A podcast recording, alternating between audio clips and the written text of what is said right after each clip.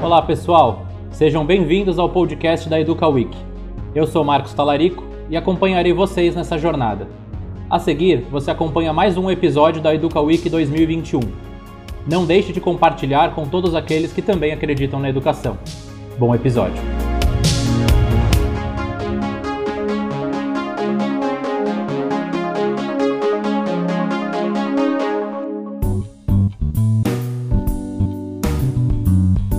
Olá, pessoal. Sejam bem-vindos ao painel Novo Enem e o PISA no Brasil da Educa Week 2021. Este é um capítulo vivo da história da educação do Brasil. Reunimos mais de 150 lideranças do setor educacional para analisar e discutir a educação brasileira pós-pandemia. A Educa Week é um oferecimento da SD Student Travel, provedora de experiências educacionais, Matific, plataforma de aprendizagem matemática, Educational Leaders, grupo de líderes educacionais do Brasil, ITEDUC, Institute of Technology and Education, a plataforma de educação digital que leva o mundo para dentro das escolas, e Árvore, a solução digital de leitura ideal para escolas públicas e privadas de todo o Brasil. Para dar início ao painel Novo Enem e o PISA no Brasil, gostaria de passar a fala para os mediadores desse painel. Professor Rodrigo Fulgêncio, diretor executivo de unidades escolares do Poliedro Educação, e Rogério Georgion, coordenador geral da Escola Aleph Peretz de São Paulo. Olá, boa noite a todos. Olá, Rogério. Boa noite. Tudo bem, Rodrigo? Tudo jóia? Boa noite, boa noite a todos. Obrigado a todos aí pela presença, Nilma, Helena, Maria Helena, Álvaro. Temos várias dúvidas aqui, vários temas que são de interesse aí de muitos coordenadores e gestores escolares.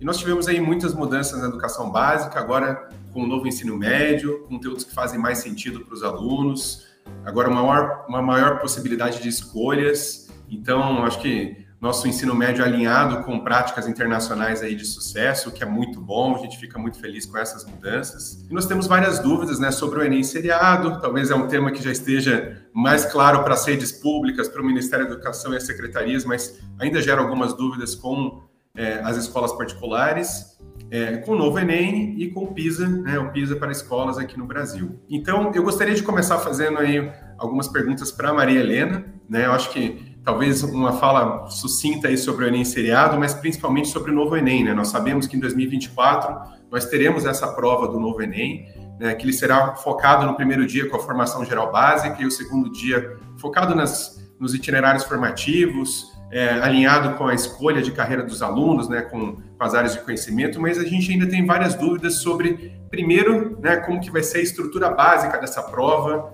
qual modelo que ela se assemelha, né, é, quais vestibulares talvez tenham algum tipo de referência, é o PISA, é o Enem Antigo, é o Unicamp, e o segundo, obviamente, sobre a matriz de referência. Maria Helena, com você a nossa primeira fala. Bem, obrigada, Rodrigo. Olá, boa noite, Rodrigo, Rogério, noite. Nilma, Lena, Álvaro. Boa noite a todos vocês que nos acompanham. É um prazer estar aqui com vocês. Olha só, vou começar falando primeiro do Enem Seriado. O Enem Seriado, ele foi no início deste ano de 2021 é, descartado pelo próprio Ministério da Educação e pelo INEP. Isso ocorreu em março deste ano de 2021, quando, a partir de mudanças na direção do INEP, a avaliação que foi feita é que o Enem seriado não poderia ser implementado, não, não estava pronto para dar início esse ano, não havia recursos, não havia orçamento para isso, e a partir de uma decisão do INEP, do Ministério da Educação, ah, resolveram que o Enem seriado não entraria na nova agenda de mudanças do Enem. A partir daí, o Ministério da Educação uh, iniciou um conjunto de discussões, o INEP também, sobre o futuro do Enem.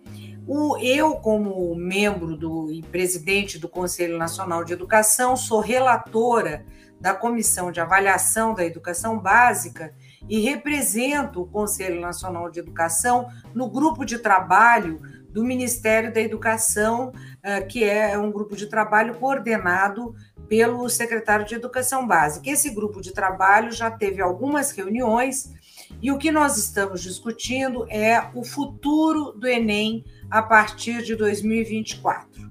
Primeiro, o ano que vem terá início o novo ensino médio para todo o Brasil. Essa já é uma decisão que está regulamentada por portaria, né? É, 2022, o primeiro ano do novo ensino médio, 2023, primeiro e segundo, 2024, os três anos do novo ensino médio. Então, no final de 2024, nós teremos o novo Enem. Tiramos da frente o Enem seriado, estamos trabalhando com o novo desenho do novo Enem. Esse novo Enem do futuro, eu não sei se tenho tempo agora, se deixo para depois, já há alguns encaminhamentos que estão em discussão, tanto no Conselho Nacional como no âmbito dessa comissão uh, do Ministério da Educação, que já se avançou. Primeiro, que a primeira etapa do novo Enem ela deverá avaliar a formação geral básica, que é obrigatória para todos os alunos e que obrigatoriamente deverá ter uh, deverá avaliar as quatro áreas do conhecimento e ter uma redação, que é obrigatória para todos os alunos, na primeira etapa.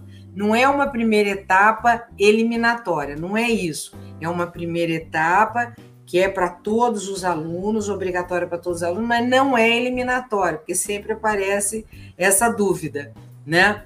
E nessa primeira etapa, a ideia é ter uma prova tipo PISA, que a professora Nilma depois vai conversar com vocês sobre o PISA. É uma prova que provavelmente terá 20 perguntas sobre cada uma das áreas, são quatro áreas, 20 perguntas para cada uma das áreas, e a redação. Tipo PISA, porque é uma prova com uma abordagem mais interdisciplinar, com o objetivo de avaliar competências e habilidades, e não conteúdos que exigem memorização. Né? A segunda etapa está em discussão. Há uma discussão se a segunda etapa deverá ser por, a, por itinerários relacionados às áreas do conhecimento, é um itinerário para cada área, mas há também os itinerários integrados, interáreas, né? Então há uma proposta que eu inclusive sou bastante favorável, é uma proposta que muitos acreditam ser a melhor proposta, mas não há consenso ainda, que é ter uma segunda etapa que avalia as áreas vinculadas às carreiras. Por exemplo, ter uma prova mais vinculada à área da saúde, né? Saúde, biologia suas tecnologias, uma outra prova mais vinculada à área de matemática, engenharia suas tecnologias, uma prova vinculada à área de humanidades e assim por diante. Então, a segunda etapa está em discussão e a primeira etapa já há consenso. Posso voltar a falar acerca da segunda etapa depois e dos, do andamento dos trabalhos dessa comissão. Muito obrigado, Helena. Muito obrigado. Boa tarde a todos. Agora, eu acho que é, seria muito bacana que a Nilma pudesse nos dar esse parâmetro do PISA, né? Porque eu acho que é, desde o início da década de 80 existe uma tendência no mundo para buscar e, e, tentar de alguma maneira é, ter é, realizarmos avaliações externas com é, que, que, foque na questão de habilidades e competências. O PISA é, se solidifica nesse processo é, é, no mundo todo a partir da OCDE e eu acho que temos muitas dúvidas. Ouvimos muito falar sobre o PISA, mas sabemos poucos. Nilma, nos ajude. Muito obrigado pelo convite. É ótimo falar sobre o PISA. É uma prova que desde 2017 nós aplicamos. A Fundação Sesgaran Rio é, tem a exclusividade da aplicação da prova do PISA para escolas. Então, vamos tratar do PISA para escolas, é, mais do que o PISA, porque o PISA, como é, uma, uma avaliação é, não censitária, quer dizer, uma avaliação amostral, para definir patamares e escala, é diferente do PISA para escola.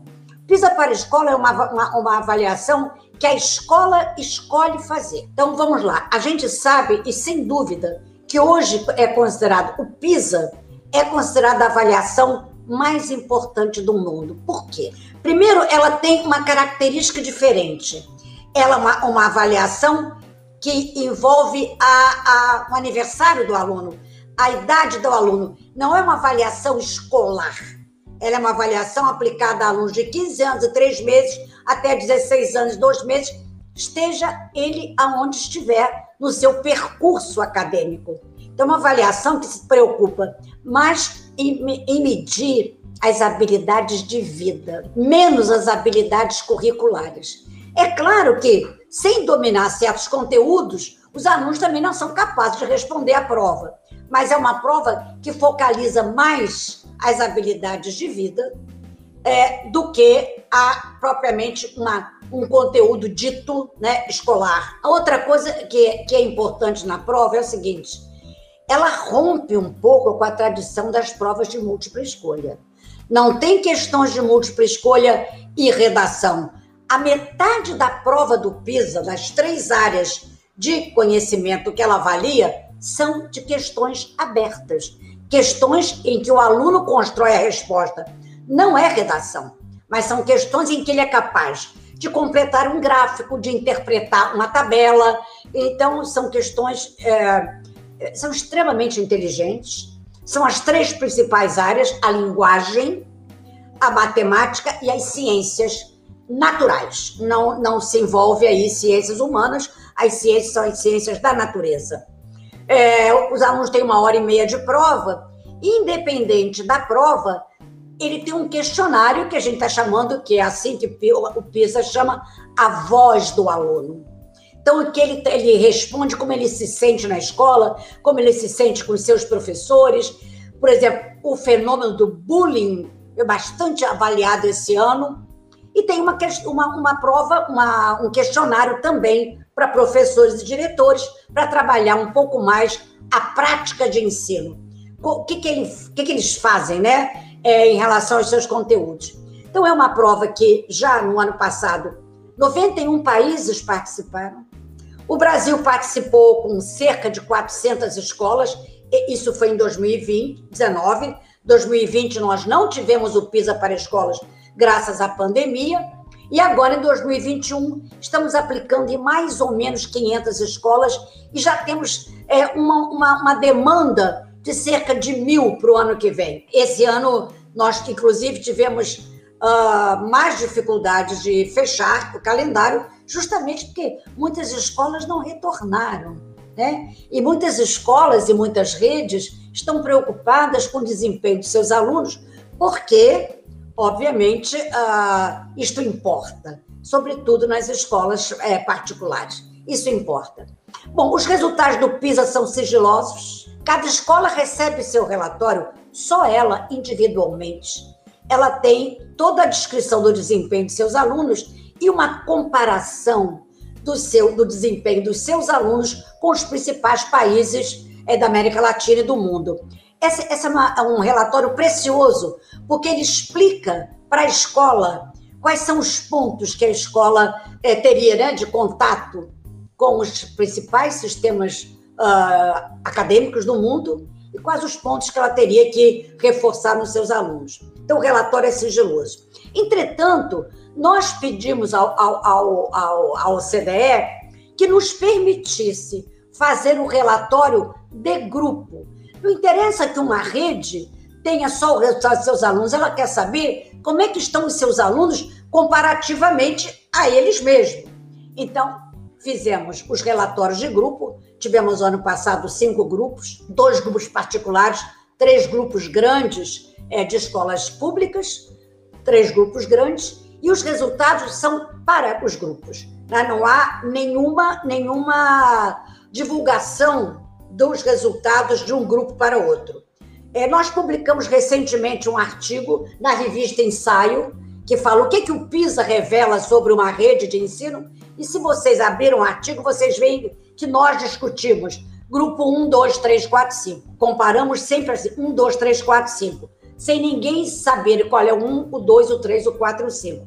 Mas essa avaliação comparativa interessa, porque os donos é, dos, dos relatórios sabem a quem estamos nos referindo. Então, eu acho assim, vamos continuar. O Sesgan Rio ainda está com mais um ano sendo a instituição exclusiva de aplicação do PISA, foi estendido por mais um ano, justamente porque nós não daremos conta de aplicar a todos os interessados ainda esse ano, né, em função dessa volta tardia à escola, as escolas estão retornando agora e todo o processo de aprovação de provas bimestrais, provas finais, está um ano bastante complicado. A prova do PISA é uma prova aplicada exclusivamente no computador, não existe papel. Em 2017, aplicamos em papel em computador juntos, né? Fizemos até um estudo comparativo.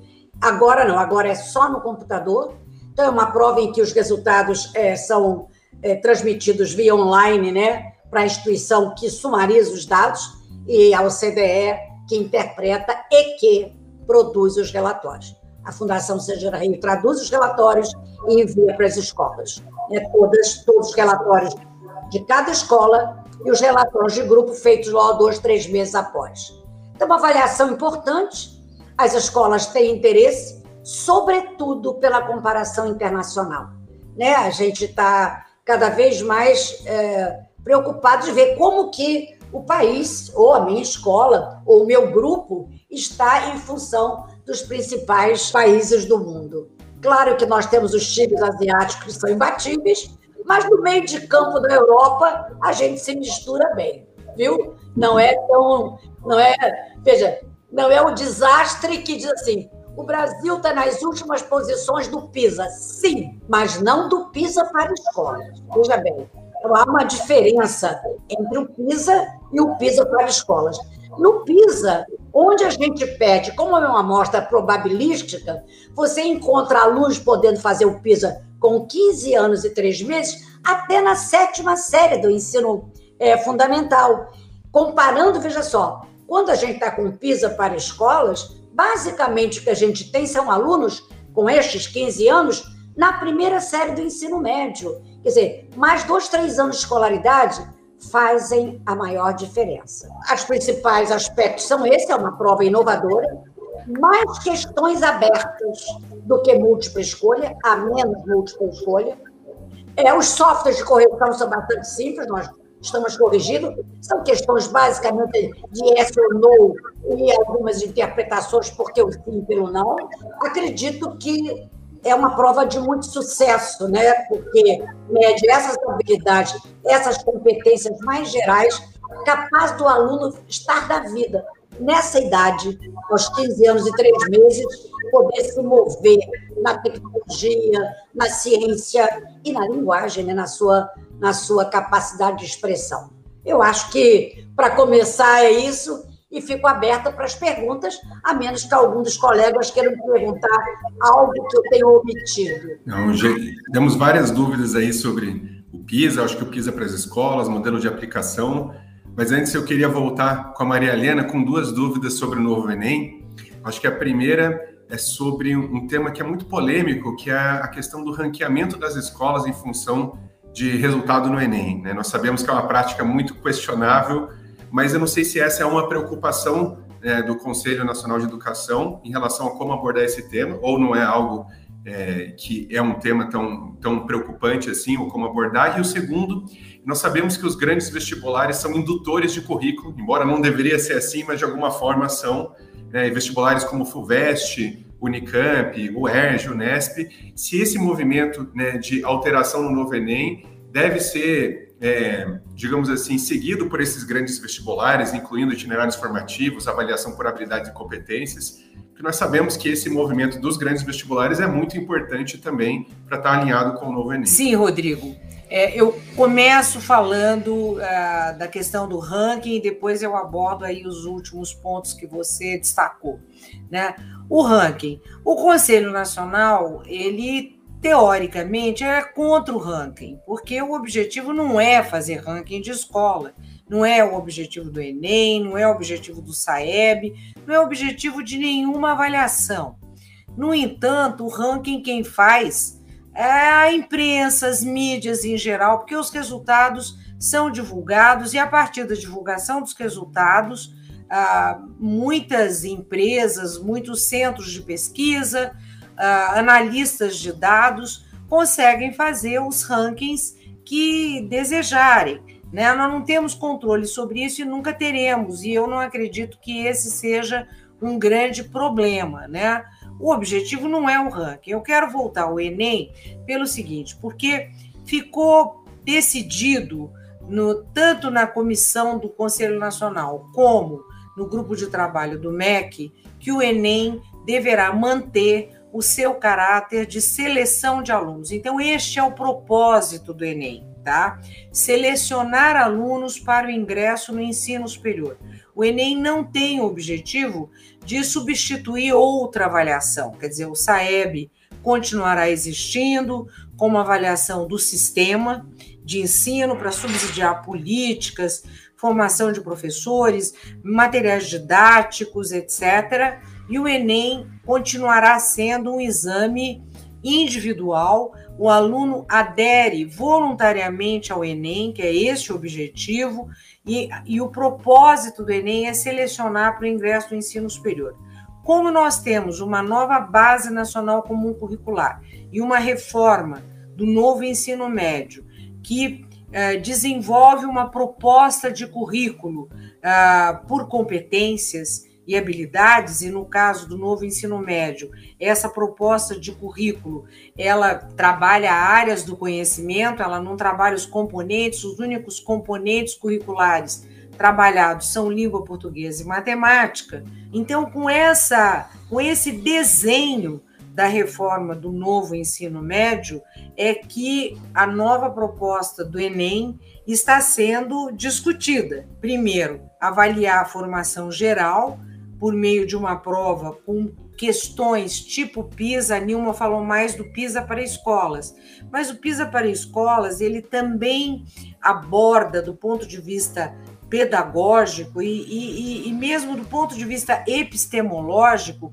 o PISA para escolas ele usa as mesmas matrizes do PISA, do PISA mundial, né? Que é essa matriz de avaliação por competências e habilidades, embora o desenho do PISA para escolas na sua funcionalidade seja outro, né? Então, assim, o Enem ele continuará tendo uma primeira etapa de avaliação dos conhecimentos gerais obtidos pelos alunos nas quatro áreas do conhecimento, tá? Com questões que serão de múltipla escolha, como também uh, itens de resposta construída, que foi o que a Nilma destacou no PISA, quer dizer, essa é uma ideia muito importante que todos os especialistas têm enfatizado na discussão do futuro das avaliações do Brasil, porque nós estamos assim viciados em questões de múltipla escolha e, e também em matrizes, como é o caso da matriz de hoje, que é uma matriz com descritores, não é uma matriz, digamos assim, mais conceitual como nós entendemos que precisa ser, né? A segunda etapa, eu vi que tem uma pergunta aqui, vou tentar responder. Assim, como, como avaliar os itinerários, se os itinerários uh, serão uh, definidos em cada escola? Bem, independente do itinerário ser definido em cada escola, em cada região, todo itinerário deverá ter como premissa os componentes curriculares que deverão estar integrados em cada um dos itinerários. Tá certo? Eu tenho uma unidade temática curricular. A partir dessa unidade temática curricular são definidos os itinerários. Os itinerários poderão ser por área de conhecimento ou poderão ser integrados, por exemplo, STEM é ciências, tecnologia, engenharia, matemática e arte, é um itinerário integrado mundialmente conhecido, é o itinerário mais uh, adotado nos países que a Nilma até citou aí, nos asiáticos todos, né? Na Coreia, Coreia do Sul, China, Japão e também na, na Austrália, né? Na Nova Zelândia, países como o Canadá. Quer dizer, todos esses países adotam o STEMA como o, o itinerário mais importante do ensino médio.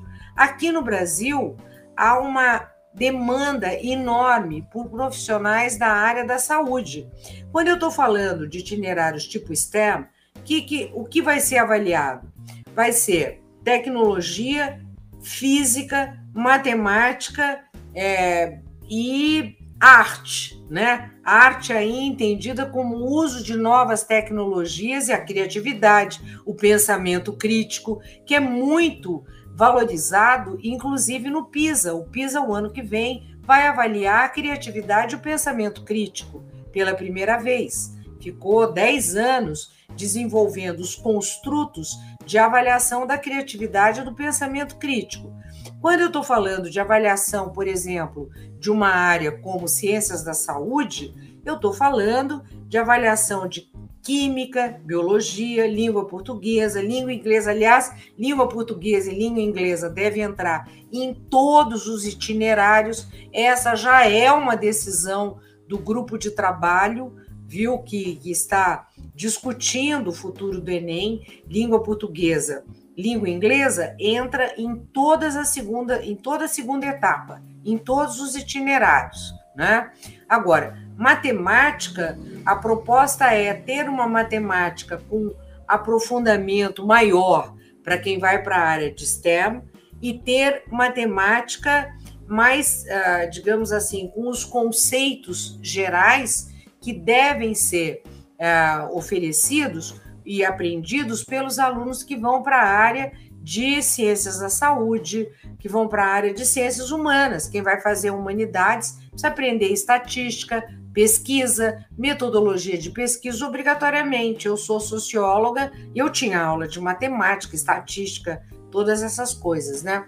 Bom, então é essa a ideia, né? De você ter pelo menos quatro áreas ligadas à carreira, como humanidades, ciências sociais aplicadas, uh, ciências da saúde biologia, uh, tecnologia, engenharia e matemática, né? Mas isso está em discussão. Há um grupo de especialistas que entende que não é necessário, que o ideal seria ter uma avaliação para cada uma das áreas do conhecimento. Então, há um grupo de especialistas que defende, também de secretários de educação, que entende que a segunda etapa do Enem deveria ter uma prova para a área de linguagens, uma prova para a área de matemática, uma prova para a área de ciências da natureza e uma prova para a área de ciências humanas. Eu não concordo muito com essa proposta, mas você sabe, discussão de proposta precisa chegar em consensos mínimos. Não sou eu que vou decidir, nem vocês. Quem vai decidir é o conjunto aí dos atores envolvidos, né? É uma discussão que ainda tem vários passos pela frente. O que eu acho importante é que tive na semana retrasada, passada, eu participei de uma reunião com o CONSED, que é o Conselho dos Secretários Estaduais de Educação, que representa 85% da matrícula do ensino médio no Brasil, né? Que eles frequentam escolas públicas, 85% dos alunos. E estava também o presidente da Andifes, que é a Associação Nacional de Instituições Federais de Ensino Superior. Todo mundo sabe que a cereja do bolo do Enem é o SISU, é o Sistema é, de classificação para as universidades federais, que dão acesso às melhores faculdades de medicina públicas, etc., que participam. A USP não participa do SISU, nem a Unicamp. As universidades estaduais não participam, só as federais. Mas as federais têm um peso muito grande, né? E o, o presidente da Associação das Universidades Federais e dos Institutos Federais de Cursos técnicos de tecnologias, eles preferem que a segunda etapa do Enem, eles acham mais interessante, seja mais articulada às carreiras e não às áreas do conhecimento.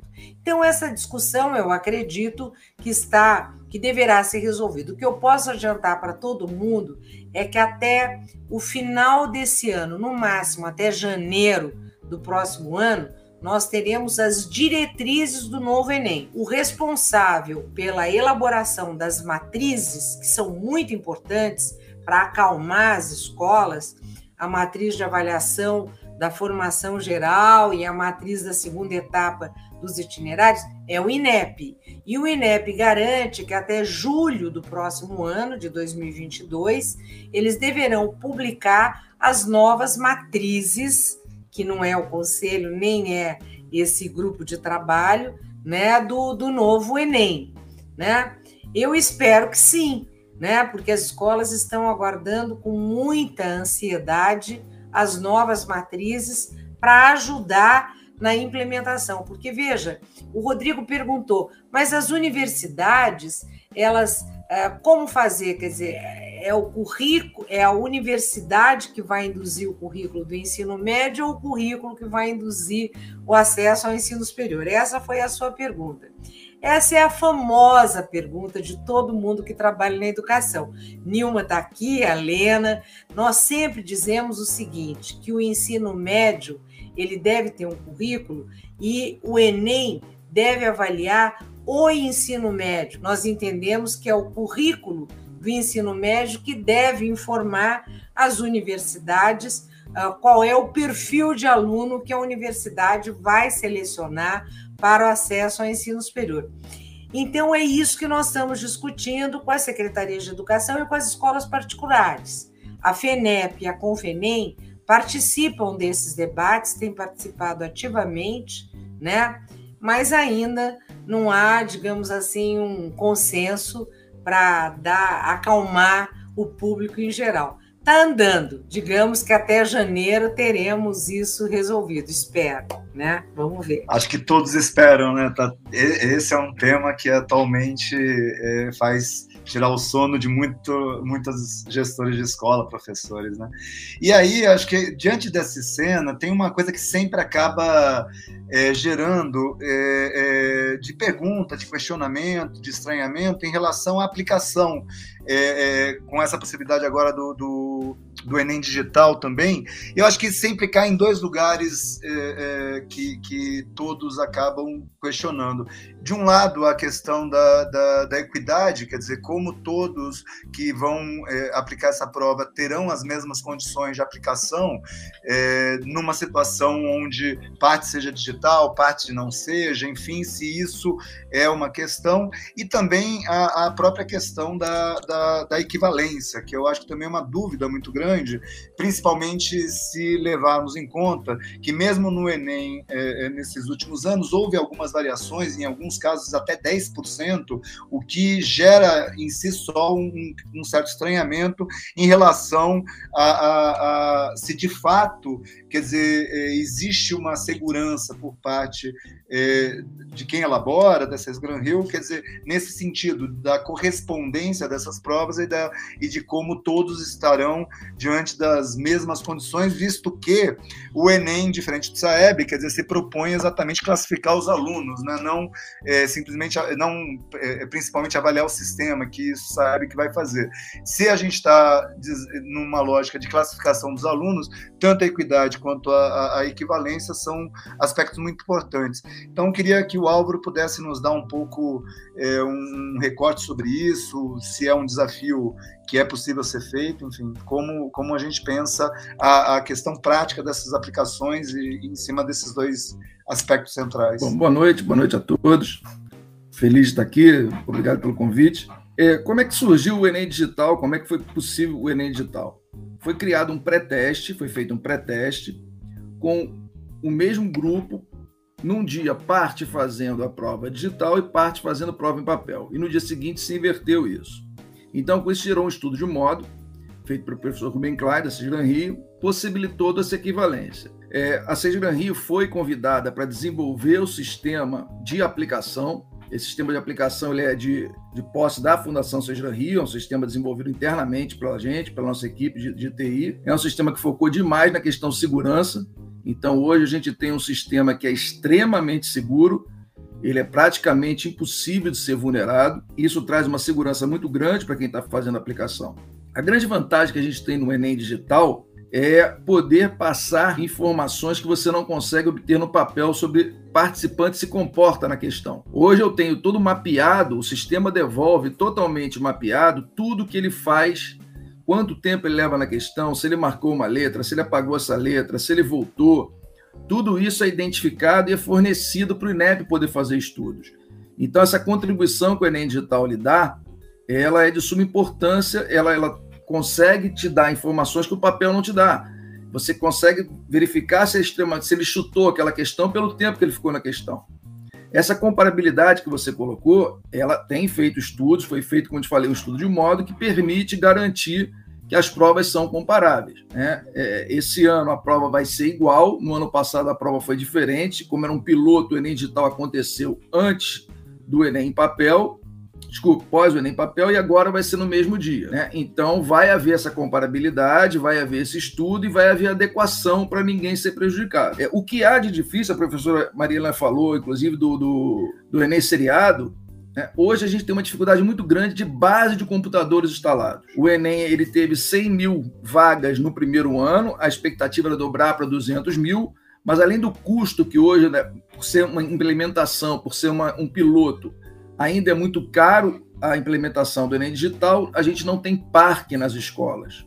Né? Então é uma dificuldade muito grande de você ter parque na escola, nem internet, porque o sistema nem usa tanto a internet. O sistema só usa a internet para baixar a prova e depois para transmitir as respostas. Então, mas ainda assim, a precariedade que a gente tem nas escolas hoje limita essa, essa expansão do Enem digital. Mas seria de suma importância, por isso que eu falei, para essas coisas que eu falei, que você pode receber de informação de volta que você hoje não tem no papel, a expansão do Enem digital. Então precisa haver é, um movimento muito grande de informatização nas escolas para que o Enem digital se torne uma realidade. Senão ele vai continuar piloto por muitos anos. Enquanto não houver um, uma expansão significativa do parque computacional que, que as escolas têm, a gente não vai conseguir progredir muito nessa questão do Enem, do Enem digital. Então, a gente espera que, que nos próximos anos, né? A, a, ideia do INEP era até 2026 o Enem ser aplicado 100% digitalmente. A gente que aplica o Enem, a Fundação Rio aplica o Enem desde 98, desde o primeiro Enem, todas as edições válidas a Rio aplicou. A gente, pela nossa experiência, vê um pouco distante ainda essa meta de ser cumprida do Enem de 2026, a gente ter 100% do Enem digital. Álvaro, em relação ao Enem digital, eh, a gente sabe que o PISA tem algumas questões que são já adaptativas, que ela, ela entrega itens diferentes de acordo com a resposta dos alunos, uhum. né? Isso seria algo possível né, na questão do, do novo Enem digital? Sim, é... não teria problema nenhum. É, é a CISVEN já tem um, um, uma provas adaptativas, já está pronto isso. O problema todo é comparabilidade, como seria comparabilidade com quem estivesse fazendo a prova em papel. Né? Como é que a gente vai. Aí, é, é, aí a professora Nilma, professor Rubem, professora Maria Helena, que tem que resolver esse problema. Mas, em termos técnicos, a gente não tem nenhum problema hoje de aplicar um Enem com, com um teste adaptativo. Eu gostaria de fazer uma intervenção, é, porque o Álvaro apontou um aspecto importante, que é também o grande desafio do PISA: as escolas estarem preparadas com o computador para poder aplicar a prova. Então, esse é o maior desafio. Veja, não é só o computador, é a estar ligada à internet. O que, que nós fizemos o ano passado? O ano passado, nós é, preparamos o, a, as, as provas, né? quer dizer, as provas bem preparadas, e nós fincamos em cada computador um, um, um, a, a, prova, com medo da internet, na hora H, e tirar o aluno do ar. Então, nós temos bastante problema, sobretudo em alguns locais, é, de, de relação, né, de, de, aplica, de conexão com a internet. Então, nós usamos, é, fizemos uma, uma adaptação, coisa que em, nos outros países isso não é, é a realidade. Então, veja só, eu acho que o PISA para escolas é uma prova boa, ela pegou, muitas escolas querem, agora, o grande empecilho ainda é a falta de equipamentos, porque ela ainda não roda, ainda não roda em celulares, há uma proposta de rodar, Primeiro estudo que eles estão fazendo agora nos Chromebooks, porque por enquanto eles só rodam no Windows 7, quer dizer, ainda não há uh, possibilidade de rodar em equipamentos menos hards, né, que mais softs, em que as escolas possam ter, mas o futuro vai ser certamente uh, chegar até o celular, até o iPhone, isso aí, o, o iPad, vai ser inevitável chegar lá. No momento, não. E esse foi para nós, né, Álvaro, o grande desafio da aplicação do PISA em 2019 foi garantir que as escolas não só tivessem o computador, né, é, como também que pudesse ter a internet funcionando, caso não, nós tivemos que fazer toda a, a instalação das provas nos computadores para não ter uma surpresa de retirar o aluno da prova na hora porque a internet caiu. Então, ainda é um problema para o Brasil. É, no caso do Enem, eu só preciso de internet para baixar a prova. Há uma janela em que as provas são liberadas para cada local e a prova é baixada. Uma vez que ela está baixada ali, eu não preciso mais de internet. Até para transmissão das respostas, se cair a internet do local, a gente pode gravar em pendrive, cada laboratório tem um pendrive e essas respostas podem ser gravadas no pendrive. Então, justamente para essa estabilidade de internet que a gente tem, o sistema foi desenvolvido para só receber, só precisar de internet para receber a prova. Recebeu a prova, a prova está garantida de ser executada. Eu não preciso ter internet contínua ali. Eu, eu queria, na verdade, agora eh, retomar a questão do, do Enem e trazer uma, uma camada de complexidade. Eu, eu ia. Eu queria perguntar para a Maria Helena, mas eu queria que depois a Lena comentasse, porque eu acho que tem muito a ver com a questão do dia a dia do chão da escola, e, e a Lena teve essa experiência já de implantação é, dos, do itinerários e tal, e eu acho que ela pode comentar é, esse assunto. O que eu queria trazer é um pouco uma, uma armadilha que eu enxergo em relação a esse processo da, da implantação é, do novo ensino médio, o novo Enem, mas que é uma coisa que vem nos últimos anos em que sentido? É, é, existe nossa avaliação ela aponta para uma situação de excessiva metodologização do ensino. E, e, isso eu acho que vem ao encontro do que o Rodrigo trouxe no início em relação ao Enem, ao vestibular, de alguma maneira ser indutor das provas.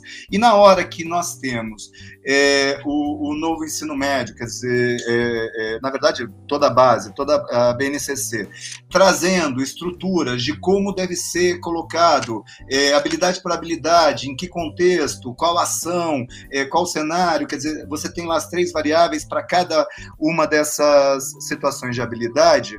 É, o, o, risco que nós é, é, acabamos percebendo, enfim, na, na, na, aplicação da escola, é no sentido dos professores, sabendo que são, é, é ao fim e a cabo, é, também se sentindo avaliados por esses sistemas externos, acabam trabalhando no sentido da criança performar naquele tipo de prova. E aí existe um risco que ele, ele, ele é bastante sutil, é, mas que eu acredito que acaba acontecendo, que é ao invés do professor fixar o seu olhar em relação aos alunos, o deslocamento dos alunos, a aprendizagem dos alunos, que é de como esse aluno está hoje, que provocação que eu posso fazer na sala de aula, de modo a ele entender esse processo e de alguma maneira é, é, é, ir crescendo e se deslocando, o professor acaba trabalhando muito o que eu vou chamar aqui de uma ideia finalista da matéria. Então, no lugar de todo um processo de entender, por exemplo, o que é variável no caso da matemática, o que é, o que é incógnita, como usar, como em situações problemas se vê diante dessa situação, quer dizer, todo o foco fica na operação, na metodologização, no foco da resposta, do aluno alcançar a resposta que seria a resposta certa. E, e, e muitas vezes até etapizado nesse processo, quer dizer, a ideia, muitas vezes, do professor é para garantir que todos os alunos cheguem à mesma resposta, acaba fazendo parte por parte. É, em caso de STEAM, eu vi muito isso acontecer. O professor faz etapa por etapa, para que todos os alunos ao, chegam ao final com o mesmo resultado e felizes da vida. E aí a minha pergunta é: eu acho muito estranho que 30 alunos de frente numa sala de aula cheguem ao final no mesmo resultado. Quer dizer, não faz sentido. Cada um tem a sua história de vida, cada um tem as suas relações de estudo, de livros que leram, de formações que fizeram mais sentido ou menos sentido. E ao final, quanto produto escolar, nós vemos uma massificação e uma padronização excessiva e, de alguma maneira, eu acho que isso negocia com esse caráter indutor que, o, que, o, que esses exames acabam assumindo e, e, nesse caso, em particular, a própria base se antecipa até esse caráter indutor, já dizendo quais são essas é, regras do jogo. Nesse sentido, Maria Helena, é, é, eu queria saber, professora, se é, essa armadilha de tentar, de fato, tentar entender, que eu acho que de alguma maneira, ao pé e ao cabo, é o que nós todos queremos, entender como essa criança está conseguindo, é, a partir dessas provocações e experiências pedagógicas, se desenvolver. É, de que maneira, é, se isso é uma armadilha ou não, se você vê isso como uma armadilha, é possível, essa, essa excessiva metodologização e excessiva meta na, na performance do aluno e na resposta do aluno, e se nós teríamos algum antídoto dentro da própria processo nessa confecção do novo ensino médio que serviria a isso. Eu acho que um antídoto que eu vejo vejo como possível no Enem, no, no PISA para as escolas é a própria questão aberta, onde ela dificulta um processo desse jeito. Mas eu não vejo como, é, é, é, eu não, não, vejo nenhum sinal de que, de que o Enem caminharia para algo assim. Então eu queria que a Maria Helena é, é, analisasse essa situação e depois eu acho que a Lena, com a, com a resposta da Maria Helena, pudesse contar um pouco a experiência é, lá dentro do, do, da escola que, que, enfim, aconteceu nesse último período. Rogério, eu estou meio sem saber, porque aqui tem três perguntas para mim. Eu não sei se eu respondo você, se eu respondo o chat, tá? Eu vou direto aqui pro pro, pro chat, que, que na verdade é o seguinte: toda avaliação ela representa um juízo de valor. Isso não tem dúvida, né? Todos os países do mundo têm seus sistemas de seleção para o acesso. Olha, na França, quando o aluno vai fazer o baccalaureat, ele já foi excluído anteriormente, por exames anteriores, que inclusive selecionam quem vai para o ensino superior, quem não pode ir. Né? Aqui o Brasil, nesse caso, é mais democrático. Nos Estados Unidos, você tem o sistema SAT e o ACT, sendo que eu entendo que o Enem não deve ser o único critério de acesso ao ensino superior. Na minha visão, é importante ter o Enem como um dos critérios e agregar outros critérios, como várias instituições já fazem. A Unicamp, por exemplo, ela dá um plus para um aluno que ganhou uma medalha na Olimpíada de Matemática, uma medalha na Olimpíada de Física, um aluno que se destacou em alguma competição esportiva. A USP também ela tá, eles estão valorizando ah, os talentos que os alunos e o esforço individual dos alunos em Olimpíadas, em competições esportivas e assim por diante, né? Então eu entendo o seguinte, que a avaliação, o Enem é uma avaliação, mas é uma avaliação que tem o objetivo de selecionar para o, para o acesso ao ensino superior é diferente de uma avaliação no final do ano para promover o aluno, do segundo para o terceiro, do terceiro para o quarto, né? Ou de uma avaliação interna formativa que a escola faz para acompanhar o aprendizado do aluno, né? Então eu entendo assim que a avaliação ela é importante porque ela deve orientar para o professor, ela é importante como um referencial para o professor poder identificar o que o aluno está aprendendo, o que ele não está aprendendo e como fazer para melhorar o aprendizado. E do ponto de vista da seleção de alunos para o ingresso no ensino superior, é isso que acontece na China, no Japão, na Alemanha com a Abitur, no Canadá, os A-levels na, na, Inglaterra, os, a, Portugal já até aceita o Enem. Então, veja, Primeiro, é, o exame de seleção para o acesso ao ensino superior não é uma invenção do Brasil. Ele existe em todos os países. Por quê? Porque não há universidade para todos. É falsa a ideia de que há universidade para todos. E nem todos querem seguir o ensino superior. E cada carreira deve ter lá os seus critérios principais na seleção de acesso ao ensino superior. Do ponto de vista do currículo e da reforma do ensino médio, eu entendo que há um avanço. Por quê? Porque tanto a Base Nacional Comum Curricular como o novo ensino médio, eles trabalham com uma nova concepção de currículo, que é o que? É um currículo por competências, onde o que se espera é que os alunos mobilizem, mobilizem os seus conhecimentos, as suas habilidades, as suas atitudes e seus valores para resolver problemas, problemas complexos, problemas demandados pelo seu cotidiano, previstos ou não previstos.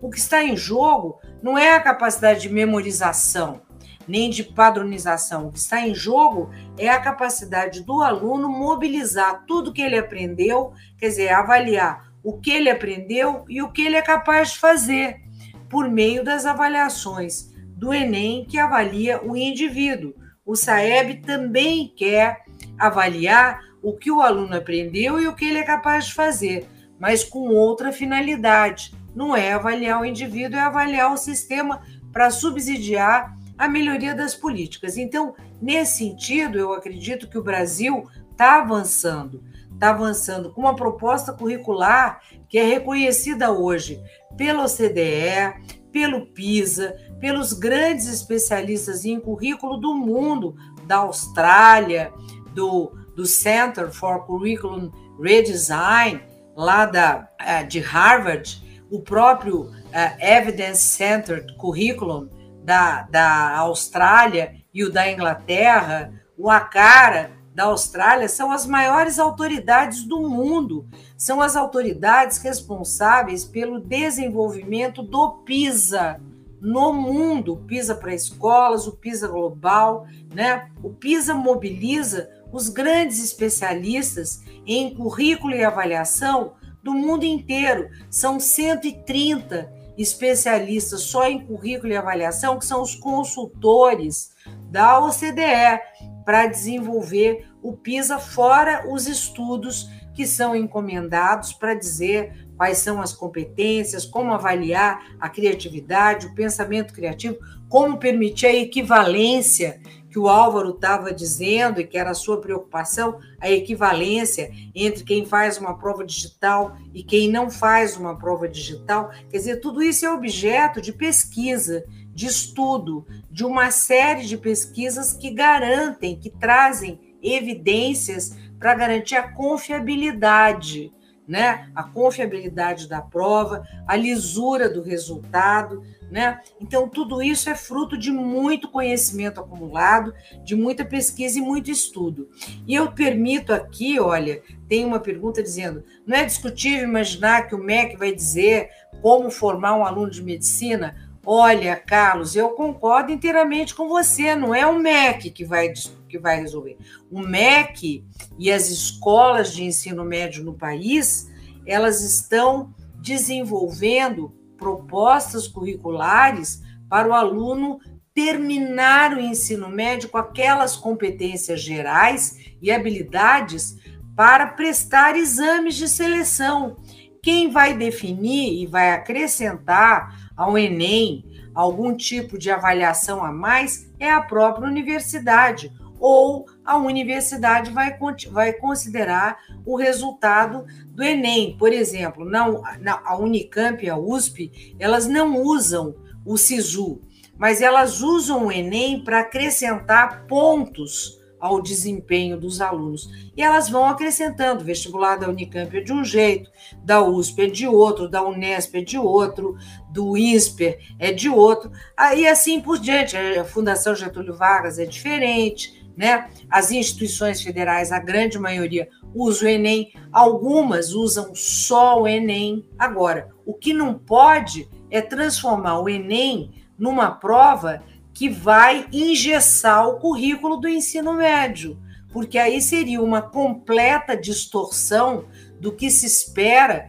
que o aluno aprenda ao longo do ensino médio. Se nós estamos falando de um ensino médio que é para valorizar o protagonismo do jovem, o projeto de vida do jovem, os itinerários que o jovem vai desenvolver, nós não podemos falar de uma prova que vai engessar o ensino médio como é o Enem atual. O ensino médio ele deixou de ter qualquer sentido para o jovem, porque o ensino médio ele virou o quê? Ele virou preparatório para fazer o Enem e o Enem virou vestibular nacional. Nós queremos um pouco é mostrar que é possível ter um ensino médio mais conectado com. Veja, só para você saber, Carlos, dos 2 milhões e 200 mil alunos que concluem o ensino que concluíram o ensino médio em 2019, apenas 21% foram para o ensino superior. E o que vai acontecer com os outros 80% que concluem o ensino médio na escola pública e cai no mundo do trabalho sem estar preparado para nada? Me diga, Carlos, é, é com esse público que nós estamos falando. Nós estamos falando tanto com os alunos que vão para as universidades, como com os 80% que concluem o ensino médio no Brasil e vão trabalhar, vão voltar para a universidade muito tempo depois. Gente, para ter um ensino médio mais inclusivo, mais equitativo e que realmente proporcione aos nossos estudantes a possibilidade de ter uma nova integração, inclusive com itinerário técnico profissional que o novo ensino médio traz. A possibilidade desse aluno já terminar o ensino médio, que eu acho grande gol do novo ensino médio é poder fazer um novo ensino médio e um curso técnico profissional, né, que vai prepará-lo para o mundo do trabalho sem impedir que esse aluno depois continue no nível superior. Eu acho que era isso que eu tinha para dizer e passo para a Helena, né, Helena? Falei demais. Imagina. Obrigada. Mais uma queria agradecer também o convite. É uma honra estar com todas essas pessoas aqui. Falo mesmo do lugar da escola, né? Como o Rogério disse, do chão da escola. Tô, estou na escola já há bastante tempo e no Progresso trabalho há 23 anos, então já passei por todos os segmentos, chegando à direção pedagógica, mas eu cuido muito especificamente também do ensino médio dessa escola. E com essa visão do todo, eu acho que todo gestor né, de escola precisa olhar para ela com é, o fato de que a hora que termina o ensino médio, a escola está fechando um ciclo desde a educação infantil, o que é de fato, né, o que a gente arremata da educação básica, a gente fecha a educação básica. A gente prepara aqui na escola, os alunos, a gente já vem com essa experiência dos itinerários formativos desde 2017, experimentando diversas possibilidades para os alunos. Acho que isso é fundamental para a gente ir consolidando a, o trabalho e a proposta pedagógica do colégio.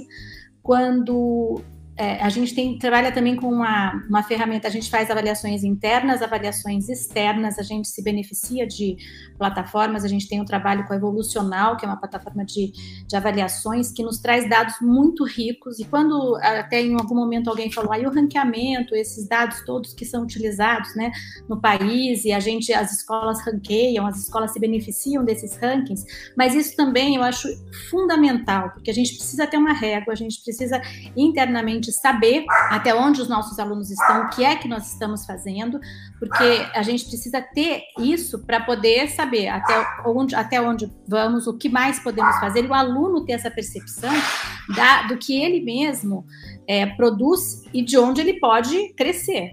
Então, essas ferramentas, elas são fundamentais para escola, e para o aluno. Ah, quando a gente fala dessas novas avaliações, a escola precisa estar tá pronta para oferecer essas diversas possibilidades. O aluno tem que saber responder as questões abertas, as questões múltipla escolha, ele tem que exercitar tudo isso de diversas formas, e como a Marilena falou, ele tem que estar tá preparado para o que ele quiser fazer ele tem que ter a opção, né? Ele pode, ele vai se validar, se beneficiar do Enem para ingresso em determinadas universidades, mas se ele quiser se preparar para uma faculdade que vai exigir dele uma mini múltipla entrevista ou que ele tenha habilidade para poder gravar um vídeo, ele precisa ter todos esses recursos. Então, a escola ela tem que ou preparar o aluno pela, via Olimpíadas, ela tem que oferecer todas as oportunidades para que ele se saia bem, ele tenha o conhecimento básico, sólido, a formação básica sólida, e para que ele possa responder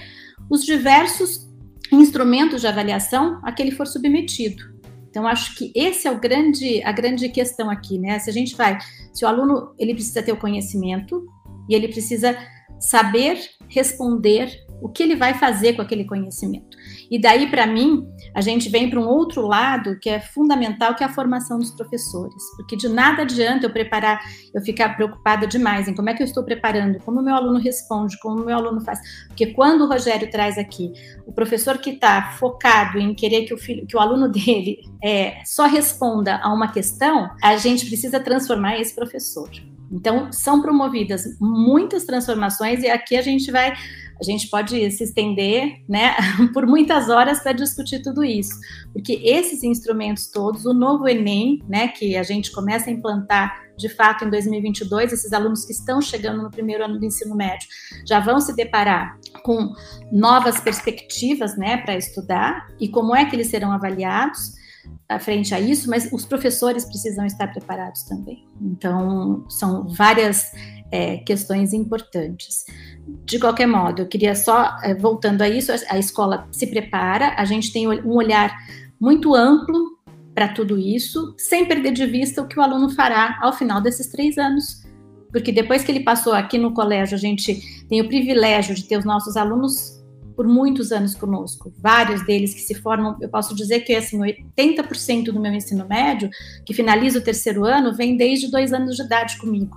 Então, é um privilégio, tanto para a escola quanto para os alunos, poder acompanhar essa formação é, do aluno de ponta a ponta, mas é oferecer para ele a possibilidade dele saber ter o conhecimento sólido e saber resolver problemas com aquele conhecimento que ele adquiriu. Nós já estudávamos bastante a questão dos itinerários formativos na nossa escola. Tem uma pergunta, né, para saber como foi o desafio de criar os itinerários. E na verdade, sempre fiz consulta aos alunos propondo para eles, explicando o que seriam os itinerários, o que seria esse novo trabalho, ouvindo o que eles teriam de, de intenção, e isso e eles trazem sempre muito aquelas o que eles gostariam de aprender, o que eles gostariam de conhecer mais profundamente. Basicamente, na escola, a gente procurou trazer para os itinerários pessoas, não necessariamente professores, mas pessoas do mercado de trabalho, que pudessem trazer numa outra linguagem o conhecimento na prática. Então, aquele conhecimento que ele consolida na escola, né, da, do núcleo duro, aí trazendo. Então, a gente experimentou de várias formas. Temos na área da medicina, temos na área da geologia, temos na área da, da, da gastronomia, que envolve a questão da química.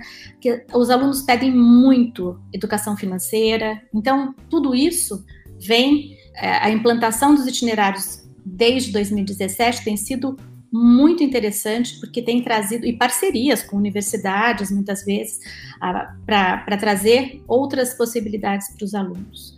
Então, isso tem sido bastante interessante. E, com certeza, os nossos alunos, eles, posso dizer isso, né? Os nossos alunos têm, sim, excelentes resultados quando nas provas que prestam, tem entram nos, passam nos vestibulares, resolvem as provas dos vestibulares desafiadores, resolvem bem o Enem e também são aceitos em universidades estrangeiras. Quando a gente, quando a Maria Helena fala, né, o Enem hoje é aceito em Portugal, é também esse a, a New York University tem aceito o Enem, alunos com Enem. Então a gente tem isso tudo de possibilidades para os alunos.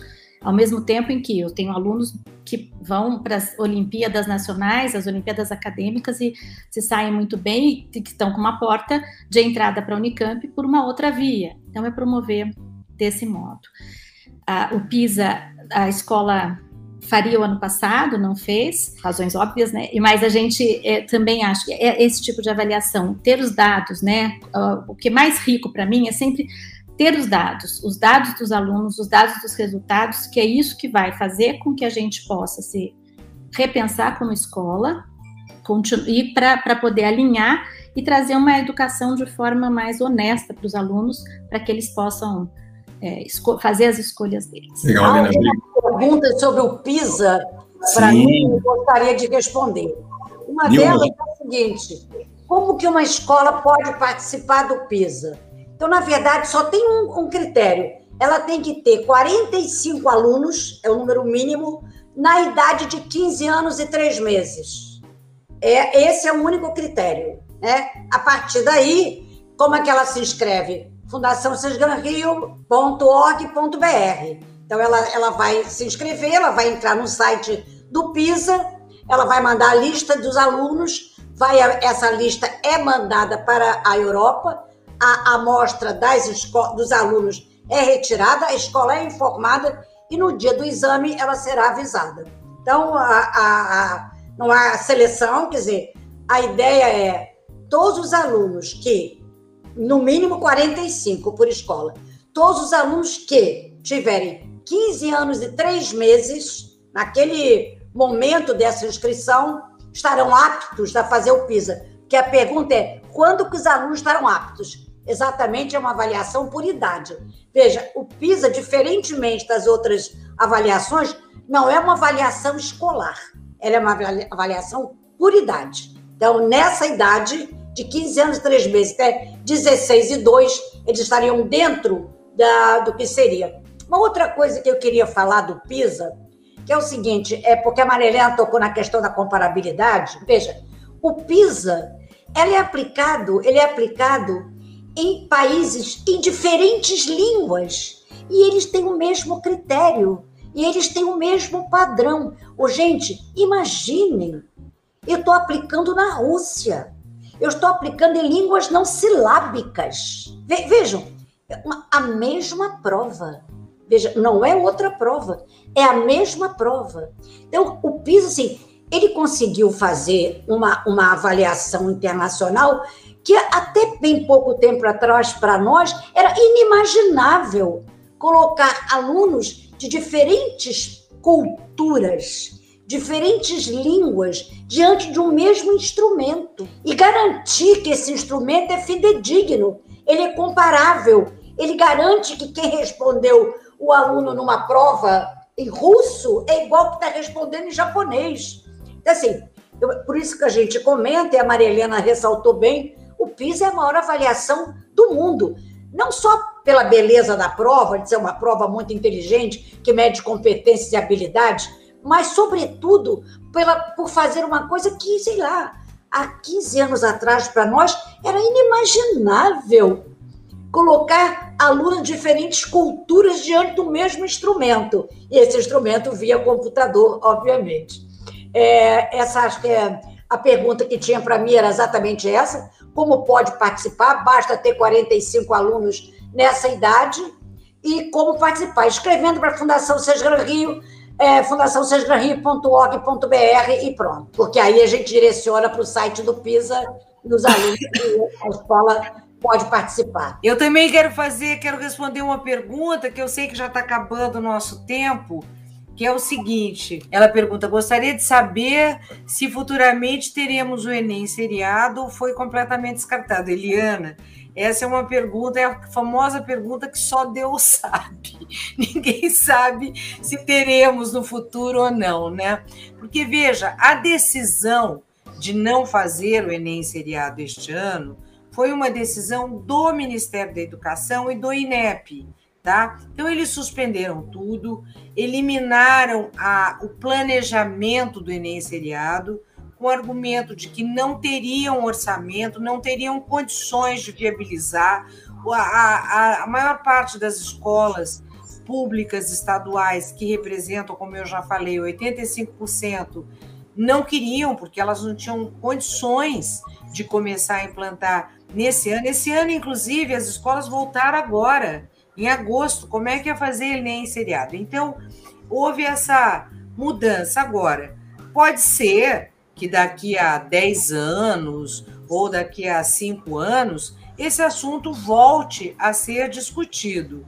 O que eu acho importante, Eliana, é que se crie um, uma estrutura de governança do Enem e do SAEB com a participação uh, dos, da, dos representantes dos estados, dos municípios, das escolas públicas, das escolas particulares, porque o que nós estamos observando é que é muito ruim para uma escola e para o sistema educacional como um todo passar um ano discutindo o Enem seriado, daí muda o ministro, muda o presidente, muda tudo.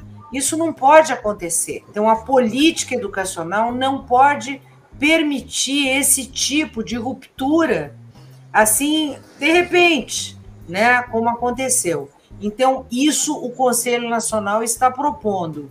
Um comitê de governança para o Enem, um comitê de governança para o SAEB, para que a gente tenha a possibilidade de ter continuidade, não criar esses sustos e, e ter uma estrutura que garanta mais segurança. Isso existe nos Estados Unidos, na Alemanha, na França, já estamos mapeando os países para ver como é que funciona. Quer dizer, isso é muito importante para dar mais segurança e tranquilidade para todos nós. Era isso que eu queria dizer. Obrigada. Bom, todo mundo sabe que o futuro do Enem é ser digital, mas o Álvaro já respondeu.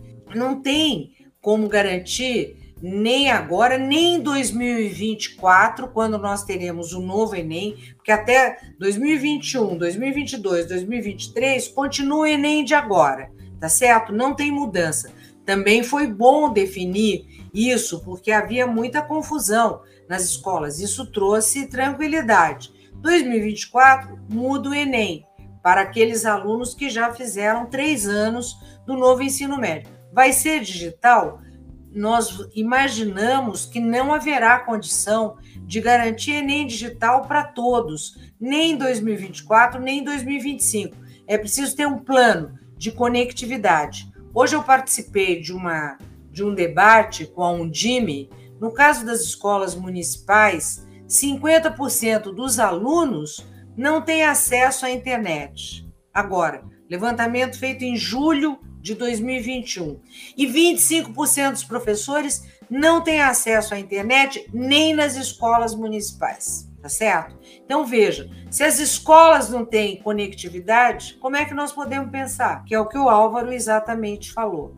Né? Então, eu acredito que, primeiro, é preciso um grande esforço nacional, acesso à conectividade para todos, garantir uh, banda larga, de alta velocidade. Tem 33 bilhões de reais parados no FUST, naquele fundo de telecomunicações, e que deveria destinar esse dinheiro aí para a acessibilidade e conectividade já falamos com o Ministério da Economia, com o Congresso Nacional, com o Ministério da Educação, mas, por enquanto, não aconteceu. Na nossa cabeça, Maria Helena, a gente está pensando no Enem como exame única, única vez no ano.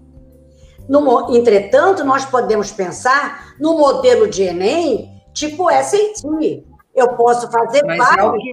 É, é mas, isso tá, isso está em discussão, só, inclusive há essa proposta eu só de ter o Enem várias vezes por ano. Eu só estou querendo contemporizar, porque isso diminui. Primeiro, provas adaptativas. Então, veja, não dá para ser a mesma prova para todo mundo. Então, pensar em provas adaptativas, ter um grande banco de itens é, calibrados na teoria da resposta ao item que eu possa fazer provas diferentes para alunos diferentes.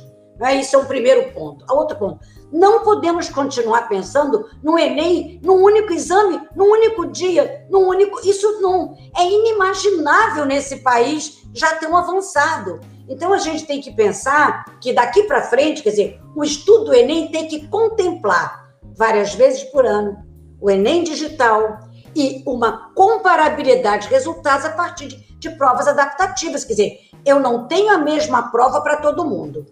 É complicado, porque isso envolve mudança numa legislação que obriga a divulgação dos itens aplicados no Enem. Então, este é o nosso grande nó jurídico. Como fazer com que porque, por exemplo, nos Estados Unidos, cada aluno apresenta a sua nota tirada no SAT e vale como uma credencial para a universidade que aceita aquela e pede outras. Né? É. Mas nós, pensando nesse exame único, é como garantir, né? Fazer várias provas no ano sem divulgar os resultados. O Álvaro sabe o que é a dificuldade de montar um banco calibrado. Se eu a cada ano. É o desafio dos pretextos. duas mil questões, não há dinheiro que chegue. Então, nós estamos atrasados do ponto de vista de acesso ao ensino superior, atrasados em relação ao mundo. Então, temos que pensar em numa nova estratégia, uma nova legislação. Não é fácil, não vai ser para os dias atuais, mas ela tem que estar no nosso horizonte. Vocês, educadores, tem que estar nos nossos horizontes. Não pode ser um dia único, uma prova única, porque eu não posso atender a 5, 6 milhões no computador, né, Álvaro? Pensando em todos e os. E aí, professora? Tem um novo painel que precisa ser feito, é um desafio de como fazer pré-teste. É. Não, o que a Nilma disse está sendo discutido no grupo do Enem, há consenso de que é importante oferecer pelo menos três, quatro vezes por ano. Para isso é preciso ter um banco de itens muito robusto, robusto com itens, itens calibrados a provas adaptativas, é preciso uma série de pré-condições, isso a gente tem discutido. O Ruben Klein esteve lá já falando sobre isso no grupo de trabalho, que é um especialista da Sesgran Rio, um grande especialista da área de avaliação aqui no Brasil, né? Enfim, esses temas estão em discussão. Todo mundo entende que é um absurdo o Enem num único dia, 6 milhões de alunos fazendo prova, avião da FAB, polícia, é o fim da picada, né? Então a gente não quer mais isso, tá certo? Não queremos, né? Mas para mudar é preciso preparar essas condições. O único país que tem um exame assim parecido com o do Brasil é a China, com Galcal, né? E que o aluno não pode colar porque tem um guarda atrás com uma metralhadora. Sim, mas tudo bem. Mas se a gente não começar a trazer para um debate como esse uma discussão que se centrou muito no Enem, que o Enem, num dia só, tem data marcada para acabar, tem que ter, gente, porque não é hoje nem amanhã, mas temos que caminhar para provas distintas, adaptativas, em vários momentos do ano, com a questão do civil e, sobretudo, com a questão de não ter que divulgar os itens, que isso é uma questão da lei, da legislação. Mas eu deixaria essa mensagem. O PISA mostra para a gente que é possível aplicar a mesma prova em 91 países com línguas diferentes. Como que nós não conseguiremos aplicar o Enem numa mesma língua várias vezes por ano? Fica o desafio. O Brasil está atrasado. Está muito atrasado, Nilma. Não é pouco, não, muito. O Brasil acabou ficando para trás. Por quê? Porque ele foi expandindo, expandindo quantitativamente e não inovou do ponto de vista conceitual, qualitativo, como fez o PISA, por exemplo. Né? Mas estamos começando. Nós já temos uma prova adaptativa. O Seis Garantias já fez, já tem um modelo. Nós já estamos trabalhando. Nós já é. temos um modelo para testar. Né? Nós já... É isso aí. E vamos em frente. Vamos em frente. É, queridos, foi ótimo esse debate. Acho que teria algumas horas ainda que nós poderíamos continuar, muitas perguntas, muitas dúvidas, mas eu acho que nos ajudou a todos essa conversa. Queria agradecer demais o Álvaro, parceria do Rodrigo, a Nilma, a Lena e a Maria Helena. A outra coisa que eu acho importante é repetir é, mesas como essa, trazendo outras pessoas, mas eu acho assim, o Enem, o acesso ao ensino superior, o PISA, são temas candentes no cenário nacional. Não Isso. pode esgotar num debate de uma hora e meia, embora a gente tenha se esforçado para trazer os pontos mais agudos. Mas eu acho que eu, por exemplo, me coloco à disposição para qualquer outro debate dentro dessa, desse tema. Eu também, gente. Eu tô lá como relatora do Enem e do Saeb. Vocês acreditam? Que desafio, hein? Meu sofrimento. Tá e o Álvaro, que é a cabeça do Enem Digital e do Enem é, de prova aí também está à disposição, né, Álvaro? Muito Obrigado obrigada. Parabéns, parabéns aí para a Lena também. Foi um prazer, Lena, foi um prazer. Obrigada. Obrigada, foi um prazer participar. Tchau, tchau, pessoal. Tchau, tchau, boa noite.